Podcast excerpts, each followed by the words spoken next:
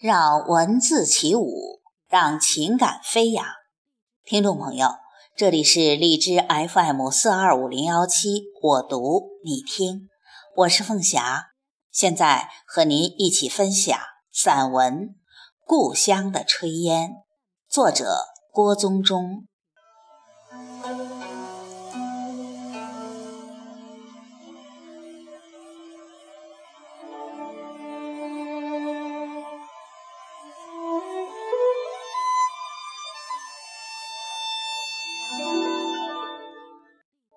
清晨，走到颐和园南门的船营村时，突然被从树林里飘出的炊烟惊住了脚步。多么亲切的炊烟啊！我似乎很多年不见了，它飘渺似梦，此刻让我不知道身在何处何时。恍惚让我回到了故乡。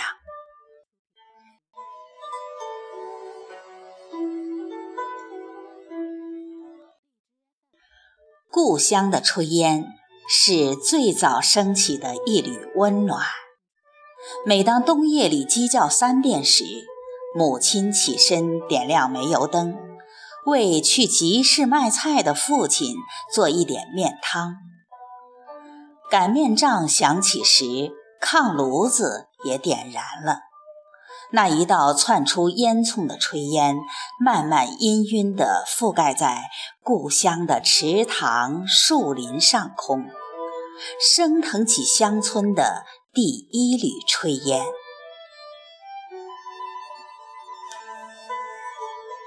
父亲要早早的起床。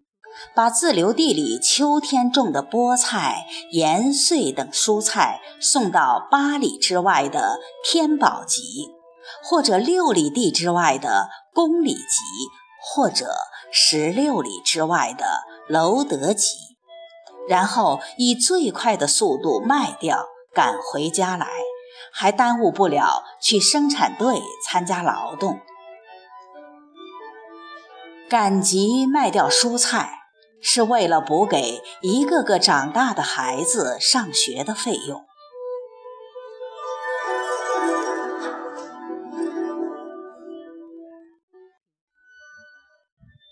麦苗上的霜，沟沟坎坎中的雪，河沟里厚厚的冰，增加着冬天的寒冷。喝下一碗葱花和白菜炝锅的面汤，星光边人的寒夜。也会温暖一些。远处村庄里的狗叫声，此起彼伏的鸡叫声，谁家的烟囱也跟着升起了一缕带着火星的炊烟。半路上，生产队的牛棚里燃烧着的火光，知道今夜又有小牛犊诞生了。喂牛的老人又是一夜守护着小牛犊，为这幼小的生命烤火取暖。一边的炉火上烧着沸腾的茶炊，父亲推着独轮车吱扭吱扭经过牛棚前时，打盹的老人也惊醒过来，叫住父亲喝上几杯热茶。故乡的炊烟。是温馨的。每当我们儿时撒欢玩，常常不知道跑到了哪儿，是去河里捉鱼，还是去树林里捉鸟，还是去场院里玩游戏。慢慢笼罩下来的黄昏，也没有打消我们的忘情和快乐。只有母亲的唤归声和炊烟一样升起，我们会来不及穿上鞋子，边跑边看屋顶上的炊烟，才感到肚子已经饿得扁扁的。回家来不及洗手，就端起黑瓷大碗，喝着有豆粒的粥。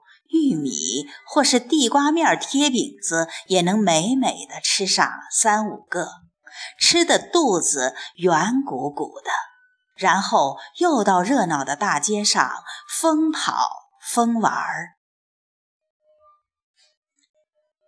后来我在外地读中学，有时候一个月才回家一次。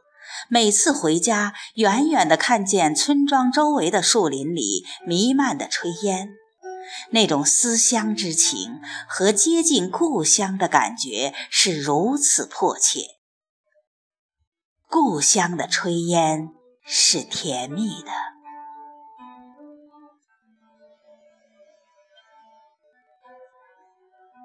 黄昏后，故乡的炊烟都飘到了村外的树林里。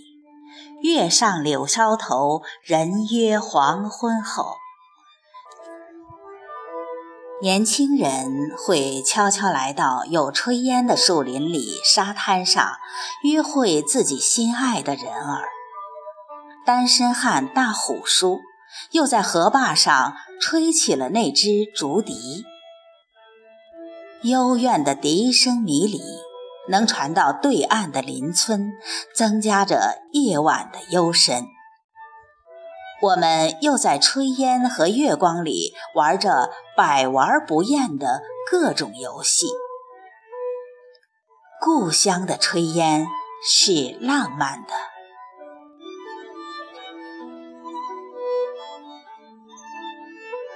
当兵离开了故乡。最想念的是故乡的炊烟，无论走多远，走到哪里，故乡的炊烟总是牵着我的思念。每一次离家前，母亲在低矮的柴火棚里给我煮鸡蛋，给我炒花生米，我都蹲在母亲的身边。故乡的炊烟飘满了四合院儿。炊烟的味道是呛人的。此刻，不知道我的泪水和母亲的泪水是被烟火呛出来的，还是用烟火来掩饰心里的离别忧伤。故乡的炊烟是深情的，一次次离家归家。如今我在外漂泊了二十几年，已经过了不惑之年。每一次再回家时，总是怯怯的。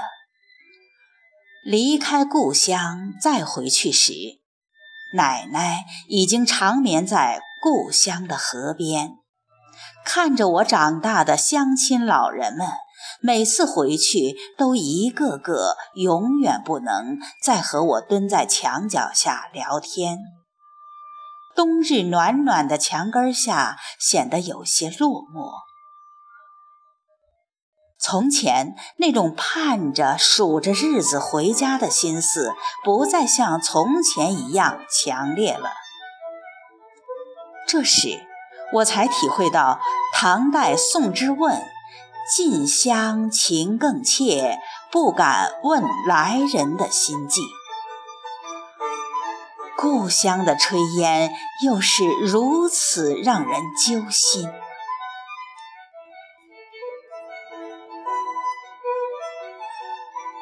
船营村的炊烟又袅袅地升起，是从故乡飘到了我寄居的地方。